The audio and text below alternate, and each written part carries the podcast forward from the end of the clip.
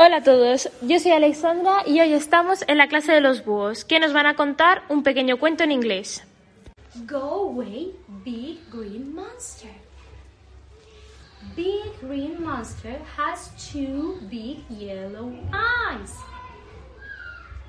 a long bluish green nose,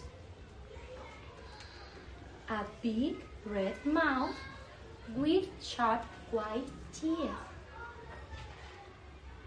two little squiggly ears, scraggly purple hair, and a big scary green face. But you don't scare me. You don't scare me. So go away, purple hair. Go away, purple hair. Go away, little ears. Go away, little ears. Go away, long nose. Go away, long nose. Go away, green face. Go away, green face. Go away, big red mouth. Go away, big red mouth.